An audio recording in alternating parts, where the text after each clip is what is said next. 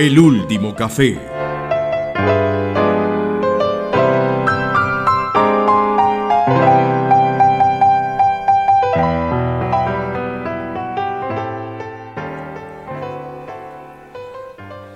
Hola Mario, ¿qué tal? Hace días no te veía.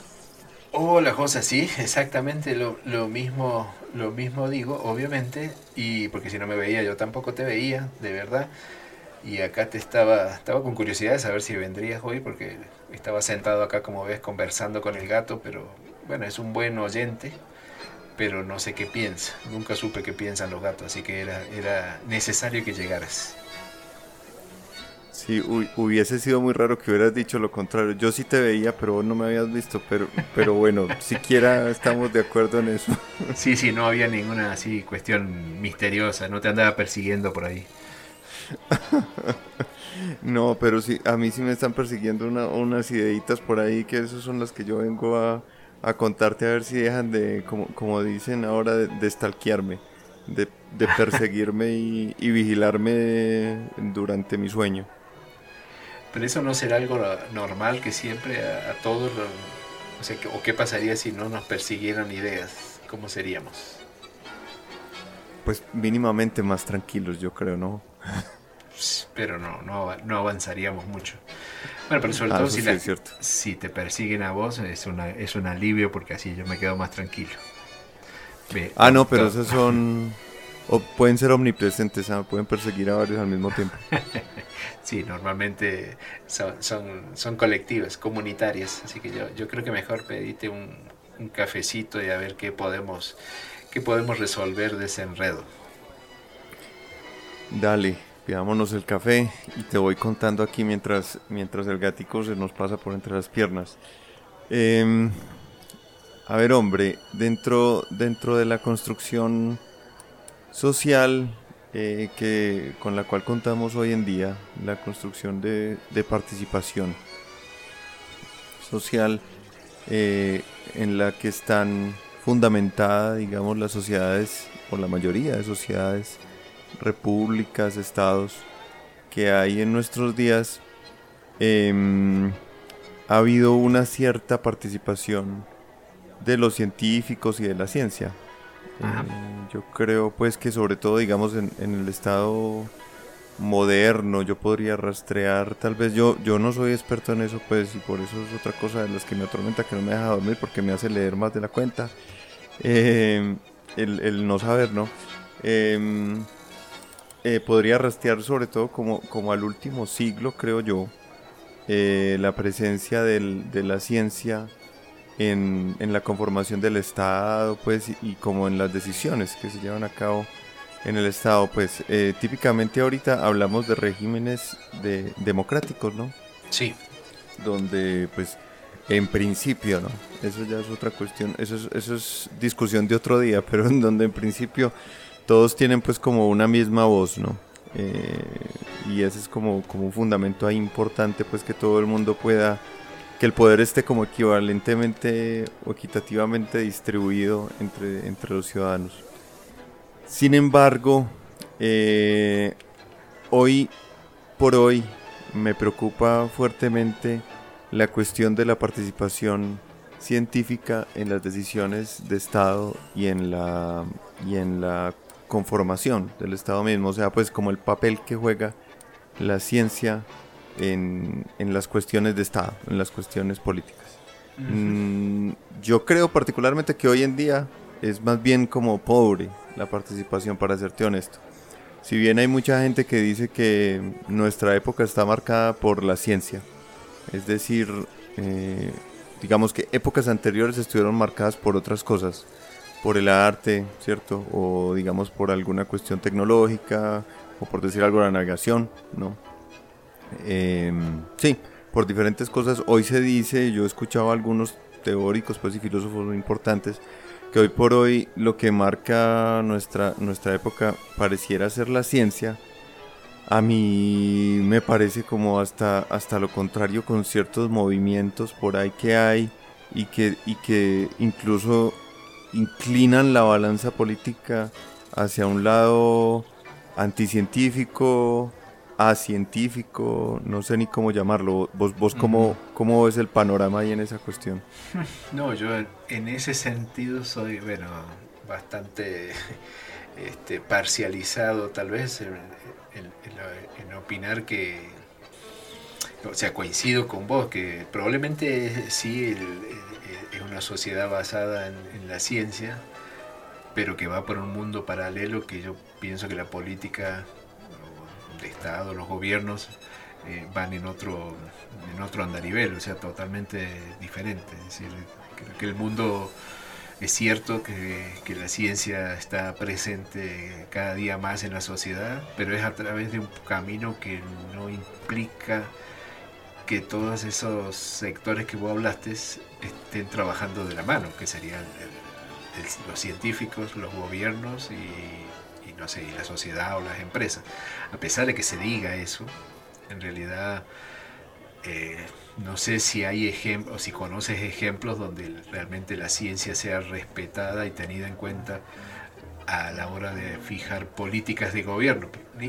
Creo que inclusive si, exagero un poco, porque soy en eso soy, un poquito eh, extremista en mis pensamientos, ni siquiera en las políticas científicas, sino que eh, la política es como un ente independiente del, sigue, sigue, su propia dinámica al margen de las cosas que van pasando en el mundo y no y no y la ciencia o los científicos no tienen prácticamente es más fácil modificar no sé recorrido de un asteroide que modificar los pensamientos políticos eh, tradicionales cuando se hablan de la política tradicional que siempre es la misma es tradicional pero es como que más que tradicional es como condenado a perpetuidad que sea la misma. Pero bueno, no soy muy optimista en eso, estoy en un café, así que es el espacio adecuado para quejarme. Mm, no sé si tienes algún ejemplo más optimista al respecto.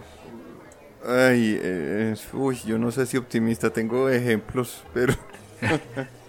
pues yo estaba pensando, no, no, entiendo de que lo que vos planteas no, no va necesariamente por, por la política científica, ¿cierto? Pero hace, hace unos años me sorprendió, para mí fue, fue una sorpresa grata eh, enterarme, es, es una historia larga que tiene que ver con, con algún tipo de gestión en la que yo colaboré para hacer un, un convenio de cooperación internacional entre la universidad en la que yo estaba y otra universidad. Eh, nosotros ya estamos acostumbrados a eso ahora, pero en aquella época este, esos eh, concretamente era con una universidad de la República Checa. Y, hubo ciertas cosas, para mí fue, era la primera vez que yo estaba haciendo ese tipo de gestión o colaborando y me sorprendió mucho, algo que hoy en día es un trámite que lo hacemos por internet, que, no nos llama la atención. En aquel momento, para poder firmar ese acuerdo, que, no era un acuerdo de, de ayuda económica, nada, era un acuerdo académico, el responsable de firmar ese acuerdo tenía que ser el embajador en el país de la República Checa. Y a su vez el, embajador era un científico. Y tuve la oportunidad de hablar con él, de conocerlo. Yo, me imaginaba en ese momento que entonces que, que, me sonó bien, me sonó bueno, eh, que, hablando de una cuestión académica el embajador y, y viajó 600 kilómetros para firmar él el acuerdo con el rector de la universidad. Y era un acuerdo como de esos de, buenas intenciones. Y en ese momento, cuando conocer a un embajador y que era científico, me parecía que eso era lo que debería ser siempre, ¿no? Me, me, cayó muy bien esa idea.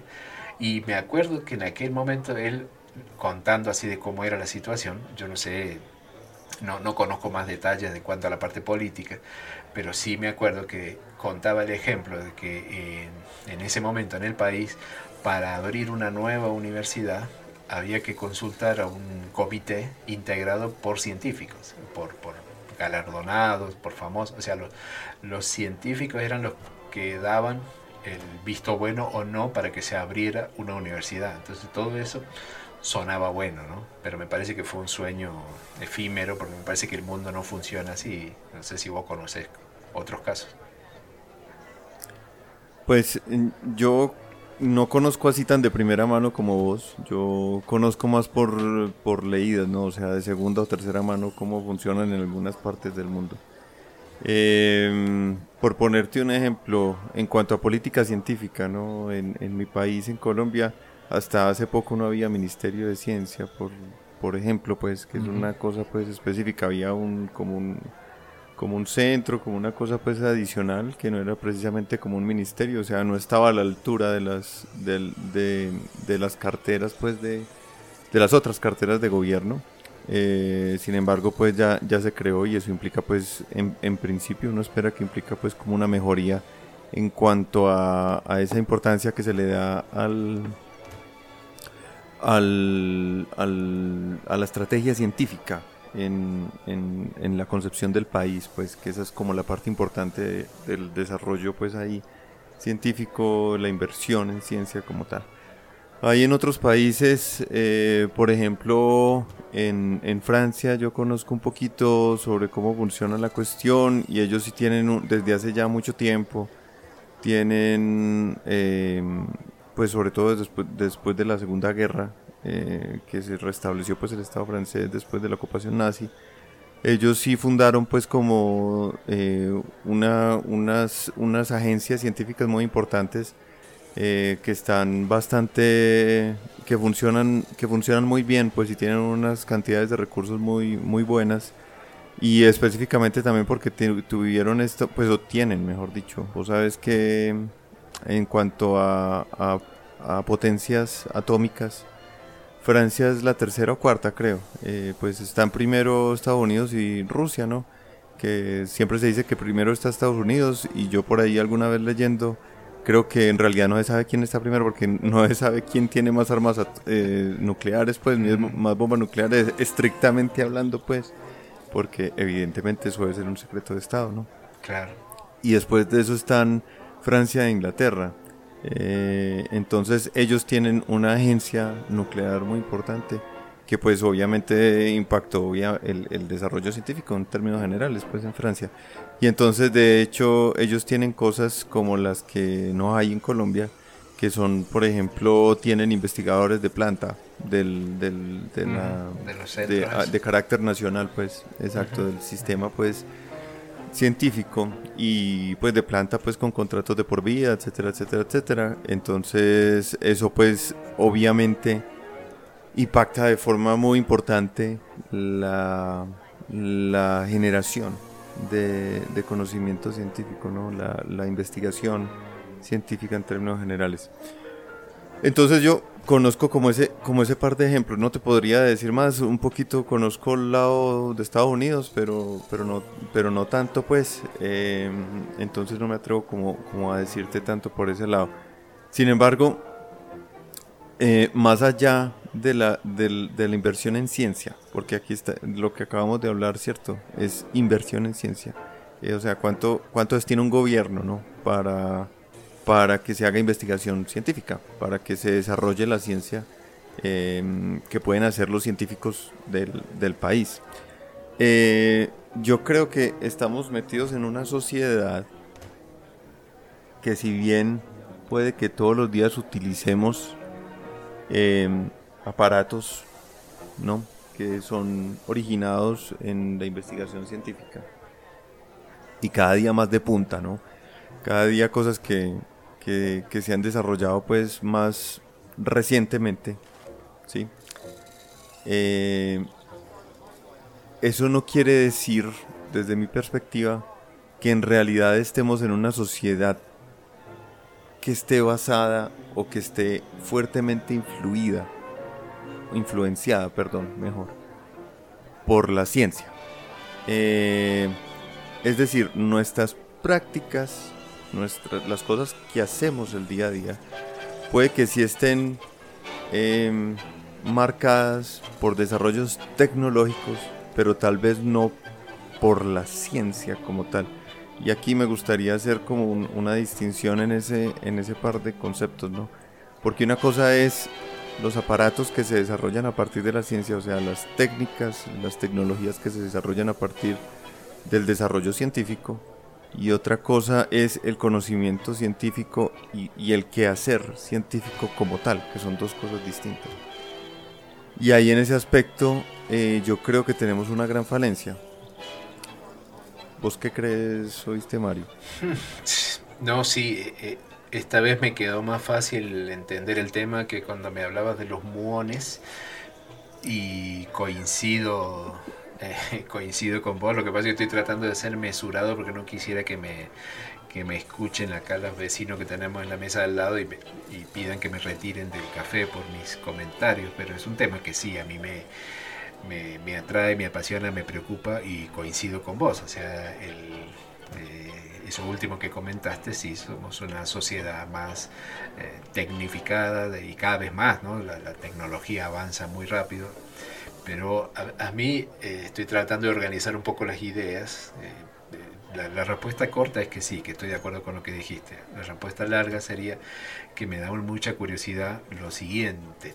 Cuando vos miras el mundo científico, que lo hemos conversado tantas veces aquí en el café, eh, toma cualquier área de, investigación, la astronomía, la física, la biología, la química, el, y no importa dónde lo donde lo analices, no importa en el país, tenemos la oportunidad de conocer otros colegas de otros países, otros laboratorios, otros centros de investigación.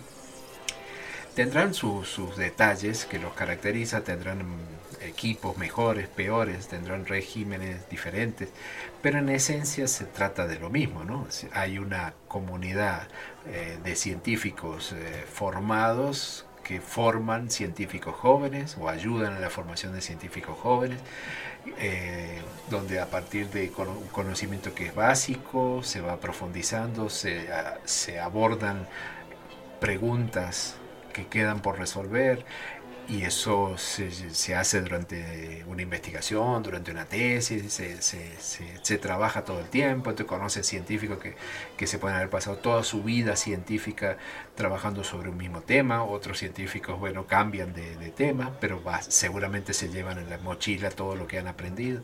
O sea, la dinámica del trabajo científico es esa, y no importa si estamos hablando de muones o de escarabajos. Eh, se trabaja siempre así, donde se, gente que ha tenido más experiencia va, sirve, como de, guía para los más jóvenes y se van abriendo nuevas puertas. O todo eso bonito ya lo conocemos. Ahora, lo curioso es que ese trabajo científico pareciera que ocurre en una dimensión en paralelo a eh, digamos lo que serían los, los, los, gobiernos, las políticas, todo lo que vos mencionabas, como no tienen ningún punto uh -huh. de conexión. Sobre todo, y ahí donde quería llegar, a que cuando vos estudiaste, eh, seguramente el, la variable tiempo en el estudio, te condiciona, pero te condiciona ¿por qué? Porque tú tenés una beca, porque tenés que terminar una tesis en un determinado momento, o tenés que cumplir con un proyecto que tiene un cronograma, pero hasta ahí llega, pero ese tiempo no te garantiza de que ya con tu trabajo vas a resolver la duda que tenía la humanidad sobre eso. Simplemente vas a terminar tu parte de ese trabajo y después lo va a continuar otro, y después otro y otro, y así hemos venido trabajando toda la vida. Es decir, la variable tiempo para nosotros tiene un sentido pero al mismo tiempo estamos inmersos en, en, esta cuestión de la sociedad con el gobierno, con las políticas, cuyos tiempos son diferentes a los nuestros. El manejo del tiempo es diferente. Yo sé que estoy enredándome mucho, pero quiero decir, si un científico, para entender cómo funcionan los muones, no se puso un plazo de decir, bueno, no, en octubre del año que viene tengo que saber qué son los muones. Trabaja, uno trabaja y muchos nos morimos y se mueren sin saber qué pasó, pero eso es propio de la ciencia. Por otro lado, quienes a quienes deberíamos ayudar o quienes deberían ayudar a los científicos son personas que trabajan en otra galaxia que implica que tienen que conseguir resultados en cuatro años, en seis años. Entonces, eso hace que pusiste el ejemplo de los ministerios, de, digamos, es, un paso eh, necesario, pero no suficiente, de que vos pongas leyes, ministros, ministerios, les porque si eso implica que vas a tener periodos de gobierno en los que se va a estar debatiendo la importancia de la ciencia, pero mientras uno está debatiendo, la ciencia sigue avanzando. O sea, los tiempos son distintos. Eh, hay una desconexión para mí total entre el, el, manejo del tiempo de un gobierno y el manejo del tiempo de los científicos. Y eso hace que estemos desconectados. No sé si logré enredarte un poquito más. Hay una desconexión completa absoluta. Y por lo menos en, en, algunas áreas puede que se vea más de fondo que en otras áreas. Y te pongo un, e, un ejemplo en concreto el descubrimiento del bosón de Higgs. Yo siempre te traigo partículas aquí a este. A es este lo tuyo, hombre, exacto. No, no, son, son, pequeñas, son fáciles, tráelas. Sí, no pesan mucho en realidad, entonces todo bien. Eh, em, el descubrimiento del bosón de Higgs. El bosón de Higgs se planteó por primera vez hace más o menos unos 50, 60 años. Entonces imagínate que alguien hace 50, 60 años, cuando el primer, los primeros teóricos describieron la necesidad em, de, de, tener esa partícula, si hubieran dicho, no, pues que en los primeros, en los próximos cuatro años vamos a encontrar el bosón de Higgs, no, pues se habían muerto de hambre, porque no lo habían encontrado, ¿no?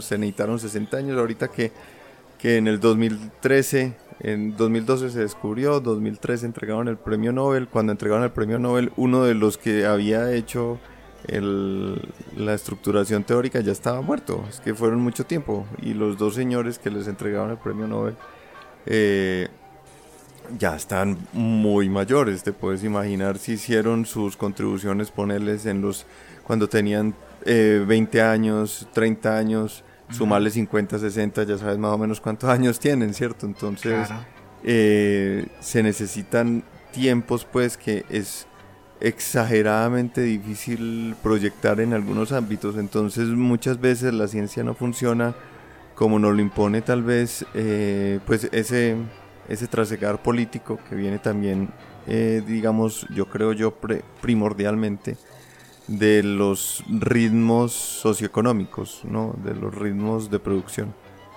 Entonces, eso es muy complicado, pues, o sea, acompasar ambas cosas es muy difícil porque adicionalmente, pues, desde el punto de vista científico, como vos pusiste el ejemplo con los mones, uno, pues, uno no puede proyectar. Hay cosas que, sinceramente, pues, uno puede decir, eh, vea, yo quiero tener esto y esto y esto, pero vaya usted a saber si efectivamente lo que usted haga le va a dar las respuestas exactas, muy complicado.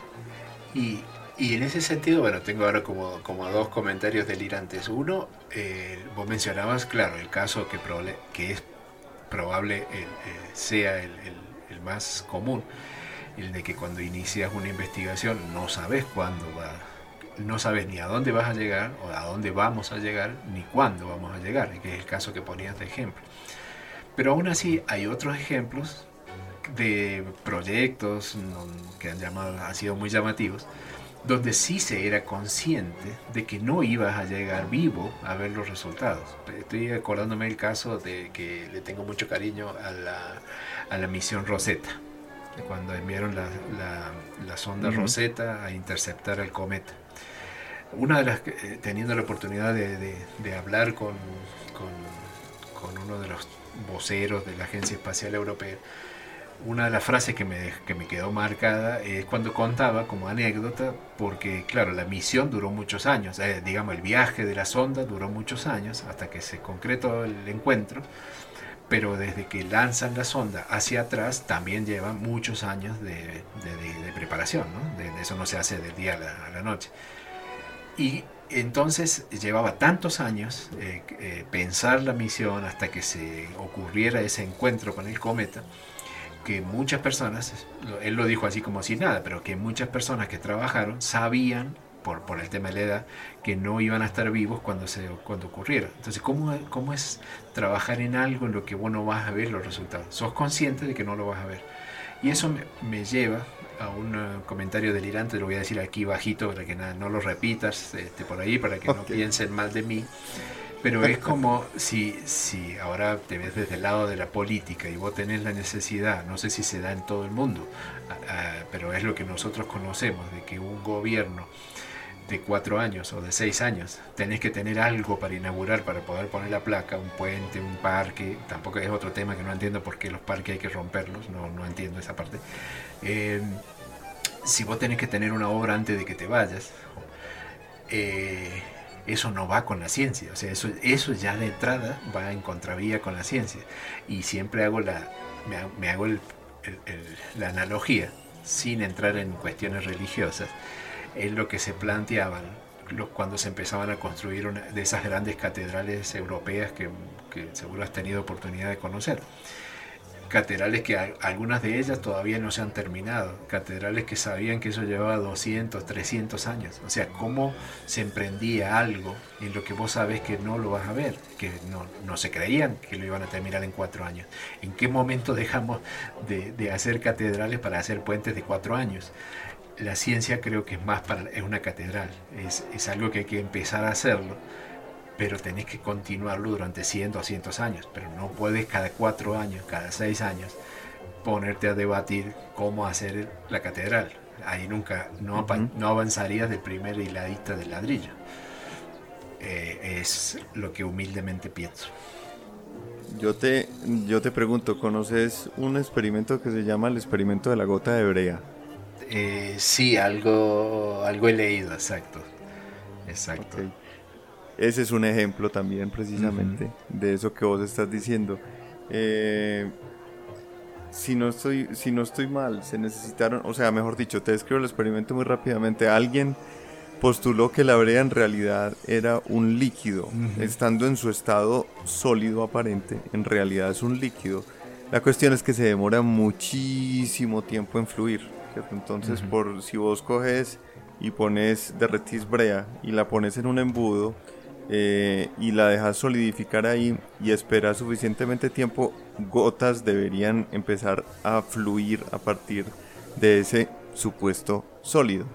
Entonces, eh, pues en realidad eso, así tal cual te lo dije, fue lo que fue lo que hicieron, solamente que empezando porque se necesitaron tres años para que se solidificara bien, o sea, para que le quitaran el, el tapón al embudo, ¿cierto? O sea, echaron la brea líquida al embudo eh, con un tapón y después a los tres años de que estuvo ahí ya solidificada ya le quitaban el embudo. Ese experimento empezó en el 27 y la octava gota cayó en el 2000 para que te hagas una para que te hagas una idea del, de, de las escalas de tiempo que se necesitaba para cada gota para colmo de males por causas del así de esas que uno estaría tentado a atribuirle alguna ley por ahí de algún tal morfio, cosas así por el estilo, eh, se apagaba la cámara justo cuando iba a caer la gota, o se dañaba la cámara, o se cortaba la película, alguna cosa pasaba, ¿cierto? Justo cuando iba a caer la gota. Entonces creo que hay como, como fotos o videos como de una, de una de las gotas o dos de las gotas nomás. Entonces una espera bastante, bastante eh, ¿cómo llamarlo? Eh, desesperada, pues. Bastante complicada. Eso es una cosa de lo, de, lo, entre lo que vos dijiste que, que, me dieron ganas de comentar. La otra es que, eh, pues, hombre, no, no es que yo, yo creo... Voy a, voy a, hacer un comentario delirante, listo, y lo voy a hacer aquí también bajito. Pues, ah, dale, te contagiaste. eh, no es que haya gente que se embarque en hacer cosas específicamente que no van a ver acabadas, sino que es que, Mario, ya nos metimos en cosas que no vamos a ver acabadas. La ciencia, por defecto, por construcción, es una cosa que no vamos a ver acabada. Entonces no es que haya proyectos como tal, la ciencia per se.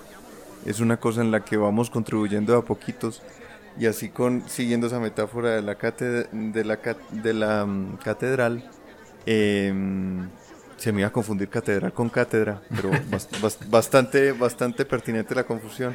Em, eh, vamos poniendo ladrillos poco a poco y, nunca la vamos a ver acabada en realidad. Yo no sé, yo cuando estaba pelado estaba, estaba haciendo mi, mi carrera en física. Yo siempre me imaginaba que, que me gustaría como, como, si me preguntan por qué me gustaría ser inmortal, ay, aquí voy a seguir con los comentarios eh, delirantes. Es para eso precisamente yo creo, para ver qué encuentra la ciencia. Esa era una de mis respuestas en esa época, yo hace rato no pensaba en eso, pero bueno.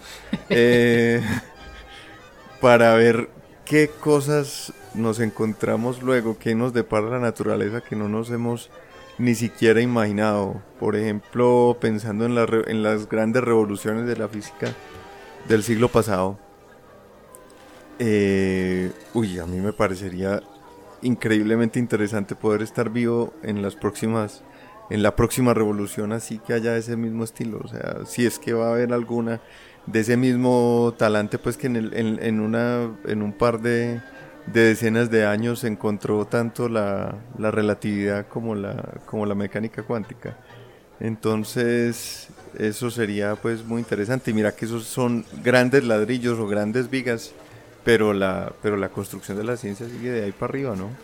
Pero mira, ya que te entraste en el terreno del delirio, yo te voy a dejar unas, unas preguntas unos, para que las apuntes y las conversemos otro día. Eh, eso que acabas de decir de tu sueño de inmortalidad para ver eso, se parece mucho a las predicciones de, que se solían hacer a nivel de, ciencia o de ciencia ficción, si querés, y con la ciencia ficción misma. Entonces me pregunto si nosotros en realidad siempre a lo que estábamos, esa curiosidad que vos tenías, se parece mucho a esa de ciencia ficción, en imaginar que el, que que el mundo en algún momento va a ser tan diferente que te va a sorprender. Por eso vos querés ser inmortal, para ver qué tan, qué tan diferente iba a ser el mundo. Entonces, a veces pienso que si en la época de Julio Verne se planteaba que iba a haber naves espaciales, el, delta, la, brecha, la, diferencia entre el mundo que vivía el escritor y una nave espacial era una cosa monstruosamente grande. Imaginar esos mundos que, que ahora lo vemos en películas bonitas de ciencia ficción, eh, se le mete un poco de comportamiento humano, pero ahí se vale todo, o sea, se, vale, se vale cualquier regla y ese es un mundo totalmente distinto. Y como que nosotros como seres humanos, y ahí volviste al cuaderno rojo, siempre estamos imaginando de un mundo diferente, un mundo total, totalmente diferente, pero como si el mundo diferente fuera eh, drásticamente diferente. Y a lo mejor eso nunca va a pasar, lamento, lamento desilusionarte porque en realidad el mundo a lo mejor va siendo diferente. Tiene eh, de nuevo el efecto del tiempo, la variable tiempo. Es más lento o más suavecito de lo que pensamos, pero está cambiando todos los días. Y nosotros, al, formar parte de ese engranaje, no nos damos cuenta. Te cuento una anécdota que me pasó en estos días. Eh, eh, hasta hace cuatro años atrás, trabajaba con un grupo de científicos de, varios países y desde hace cuatro años no, no, había tenido contacto con ellos porque se terminó el proyecto en el que trabajábamos. Y en estos días se me ocurrió, eh, ah, me dio nostalgia y le voy a escribir un correo para ver cómo andan todos. Y retomamos el contacto de hace cuatro años atrás. Y cuando les estaba escribiendo el correo, me di cuenta que hace cuatro años nos hubiera sido a nosotros súper útil tener la posibilidad, como tenemos con vos, de que nos, nos, ponemos de acuerdo para venir al café a través de un mensaje en el celular. Fácilmente, ya, no, ya forma parte de nuestra cotidianidad el usar estos eh, mensajeros. Y hace cuatro años atrás, solo cuatro años atrás, nosotros no lo teníamos.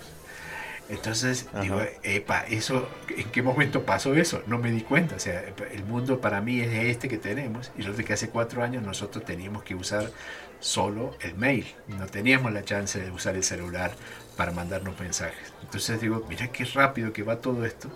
Y que uno, eh, como, como va pasando tan rápido, parece que estamos imaginando ese, ese mundo diferente que va a venir. Y en realidad está cambiando casi todos los días. Eso como para que lo pienses ahí, lo, reflexiones. Sí. Eh, yo, vale, o sea, vale, súper válido el, comentario, porque efectivamente uno está ahí como en, metido en el cambio, eh, con el flujo, ¿cierto? Y no se da cuenta de, todo lo que avanzó. Eh, no hay con el río, ¿no? Y cuando menos piensa, ya va hasta uno por allá en la porra, lejísimos, y no se ha dado cuenta de todo lo que ha avanzado, eso, eso es cierto. Em, Pero sigue siendo su posición como otro. Sigue siendo la tecnología que hablas vos. O sea, no, no quiere decir que haya cambiado, que, la cuestión científica cambie tan rápido, es cierto. Exacto. Ahí, en ese, en ese sentido era que yo me, yo me planteaba la cuestión de poder vivir como en el futuro. O sea, como qué otras ideas, o sea, qué, qué grandes ideas, qué grandes conocimientos del, del, sobre la, el funcionamiento de la naturaleza nos vamos a, dar cuenta después. Y, y, mi último comentario así súper delirante de este café, como para no acabarnos de, de, amargar el cafecito, eh, es que todas nuestras ideas y todos nuestros conocimientos están cifrados, están puestos en función del lenguaje del que ya tenemos. Es decir, Cuando se inventó la relatividad, no nos inventamos un lenguaje nuevo. Eh, cuando se inventó la, la mecánica cuántica, todo fue con la misma matemática que ya poseíamos, todo fue con el inglés que ya poseíamos, con el alemán que ya poseíamos, con el francés que ya poseíamos, con el castellano, el español, lo que quieras. Y el último comentario que, delirante que voy a hacer es, o sea, ¿será que las grandes ideas revolucionarias que vaya a haber en el futuro ya están presentes en nuestros lenguajes? Simplemente sería cuestión de irlos combinando y recombinando y ya estarían ahí presentes, es simplemente que no los hemos podido, em, no hemos combinado las palabras de la forma correcta. Yo creo que sí, porque va en, en, acuerdo con aquella idea de que pensar que las cosas arrancan con mi vida, la historia comienza conmigo y en realidad lo que como dijiste vos es para construir algo nuevo vamos a usar las herramientas que tenemos porque no tenemos forma de crear todo de cero. Así que por ese lado me suena que sí, que por ahí va la cosa y, que casi que me parece lógico y que esté bien. Y, yo te voy a regalar, para que termines tu sueño delirante, te voy a regalar un cuento que se me acaba de ocurrir, un final de la historia, un cuento de ciencia ficción para vos, de regalo. Entonces imagínate que vos sí podés cumplir el sueño ese de por alguna razón, no sé, te tomas el café, un café especial que te haga inmortal, o que te dormís ahora, en lugar de cafeína te pusieron otra cosa y te dormís, vos pones ahí los años que quieras, mil años, dos mil años, y te volvés a despertar así, igual que hoy, para ver cómo está el mundo.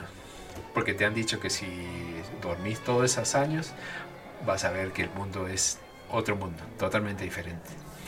Entonces el juego sería, estoy tentado a no decirte lo que pienso como para dejarte con la duda. Porque la, pregunta sería, bueno, cuando abras los ojos, ¿qué vas a ver? ¿Qué te imaginas? ¿Cierto?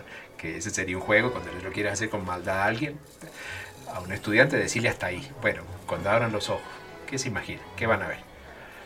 Entonces, la tentación por ahí eh, podría ser, uy, eh, que vamos a caminar todo por el aire, no sé, vamos a tener plantas en el hombro que nos van a dar oxígeno. Entonces nos imaginamos esos mundos de, ficción que de Julio Verne y todo eso. Y entonces el cuento mío termina que en realidad cuando abrí los ojos te llama la atención porque ves que está todo igual. Que en realidad no está el mismo bar, no estoy yo porque no me invitaste en el viaje, o sea, yo ya me morí hace mucho. Ni el gato, pero está todo igual. O sea, hay café, la gente es igual, las ciudades son más grandes, más contaminadas, pero no se ven así grandes cambios tecnológicos. Sin embargo, el mundo ha cambiado mucho. Y cuando lees un periódico confundido, te das cuenta de que los gobiernos, a los científicos, los tratan de otra forma, porque aprendieron el experimento de la brea. Ese es el símbolo de la ciencia a los científicos manejan ese tiempo. Y desde que los empezaron a respetar, ese fue el gran cambio. Ahí te lo regalo al, final del cuento. Excelente. Muy bien, muy bien. Bueno, para que te deje ahí, eh, te lo dejo pensando en este ejercicio que hicimos.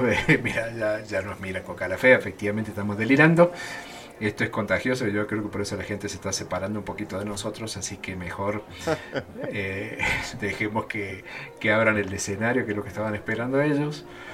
Mm, ahora, mira, hablando, yo creo que siempre los tangos le encontramos la forma, porque es otra manera de demostrar lo que dijiste. Las cosas están ahí en el lenguaje, solamente es cuestión de encontrar el, cómo unirlos. Entonces el tango que no sabías que íbamos a escuchar hoy, justamente se llama Nostalgia nostalgia, creo que viene bien para todo esto que dijiste. Eh, letra de Enrique Cadícamo, música de Juan Carlos Cobian, es un tango muy conocido del año 1935, pero la versión esta me parece muy bonita de este muchacho que no, lo hemos, no hemos tenido la oportunidad de escucharlo todavía aquí, que es don Edmundo Rivero. Así que te invito a que, que pensemos en estas nostalgias y vos te quedas ahí borroneando los cuentos que vas a escribir. Voy aquí borroneando nostalgia de un futuro mejor. Gracias, Mario.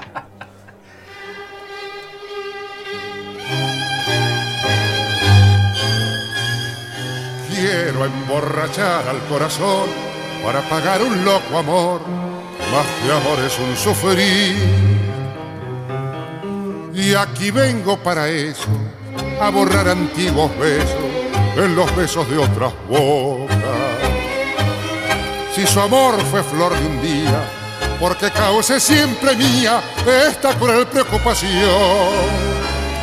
Quiero por los dos mi copa alzar para borrar mi obstinación y más la vuelvo a recordar. Nostalgia de escuchar su risa loca y sentir junto a mi boca como un fuego su respiración. Angustia de sentirme abandonado y pensar que otro a su lado pronto, pronto le hablará de amor. Hermano, yo no quiero rebajarme, ni pedirle, ni llorarle, ni decirle que no puedo más vivir. Desde mi triste soledad veré caer las rosas muertas de mi juventud y me bandoneó en tu tango gris. Tal vez a vos te hiera igual algún amor sentimental. Llora mi alma de fantoche, sola y triste en esta noche, noche negra y sin estrella. Si las copas traen consuelo, aquí estoy con mis desvelos para ahogarlos de una vez. Quiero por los dos mi copa alzar para después poder brindar por los fracasos del amor. Hermano, yo no quiero rebajarme, ni pedirle, ni llorarle, ni decirle que no puedo más vivir. Desde mi triste soledad veré caer las rosas muertas de mi